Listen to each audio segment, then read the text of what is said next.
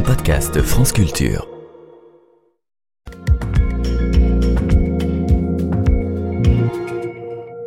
Et l'heure, le plaisir même de retrouver Alexandra Delbo pour Avec Science. Bonjour Alexandra. Bonjour Quentin. Ce matin et toute la semaine, vous consacrez une semaine spéciale aux souvenirs et aujourd'hui, comment les émotions affectent la mémoire? Oui, parce qu'on sait que nos émotions affectent tout, nos réactions, nos comportements, même nos constantes physiologiques, alors il n'y a aucune raison que notre mémoire soit épargnée. Rien de plus banal finalement. Les souvenirs s'ancrent plus facilement quand nous ressentons des émotions fortes, la naissance d'un enfant, la victoire de votre équipe de foot préférée Quentin, ou dans un tout autre registre, un accident de voiture. Donc, qu'elles soient positives ou négatives, les émotions permettent à la mémoire d'être plus efficace, de stocker plus facilement la mémoire de nos vies, donc la mémoire autobiographique. Nous en avons tous et toutes déjà fait l'expérience. C'est une notion donc acquise. Pourtant, le lien entre mémoire et émotion a mis du temps à être démontré, tout simplement parce qu'on a longtemps voulu les mettre de côté pour justement mieux étudier la mémoire. Francis Eustache dirige des recherches au sein du laboratoire INSERM, neuropsychologie et imagerie de la mémoire humaine, et il est professeur à l'école pratique des hautes études. Dans un premier temps, la mémoire, elle a été décrite au contraire sur des événements qui étaient le plus simple possible au niveau contenu, au niveau signification et au niveau absence d'émotion.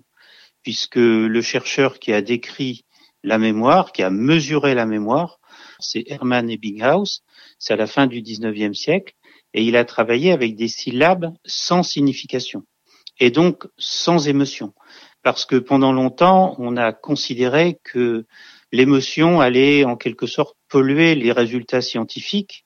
On dirait plus ça aujourd'hui, mais c'est vrai que l'émotion, elle va colorer les performances euh, scientifiques et notamment les performances de mémoire. Dans les paradigmes expérimentaux, les auteurs essayaient d'enlever la dimension émotionnelle. Et il y a une publication qui est presque assez amusante. De tête, je dirais que c'est en 1947 c'est d'un nommé euh, James Papez qui va décrire le circuit de Papez, donc qui décrit le circuit des émotions et qui est en fait un circuit qui est aussi impliqué dans la mémoire. Et aujourd'hui, quand on cite le circuit de Papez, ben, on pense plus mémoire qu'émotion alors même que le mot mémoire ne figure pas dans l'article scientifique de départ. Ce circuit de Papez fait notamment intervenir l'hippocampe, une des zones importantes de la mémoire épisodique. Et dans les cas extrêmes, ce sont des traumatismes qui s'enregistrent dans notre cerveau.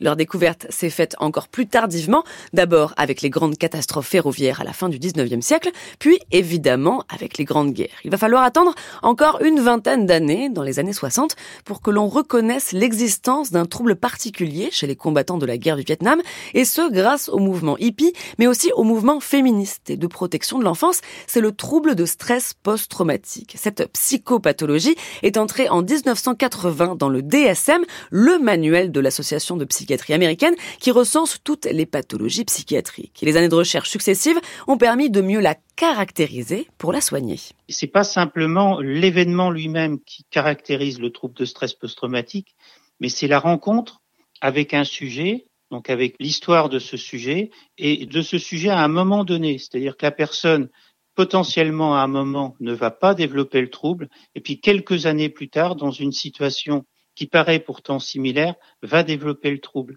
Donc il y a cette subtilité qu'il faut bien comprendre. il y a différentes grandes familles hein, de traumatismes, et donc les prises en charge vont être différentes.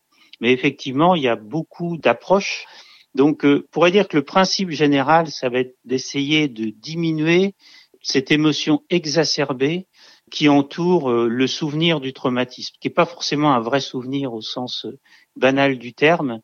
Et alors, il y a des thérapies d'exposition, on va faire en sorte que la personne rappelle, en fait, raconte ce souvenir traumatique, mais dans des situations qui vont essayer de dégrader l'émotion qui l'entoure.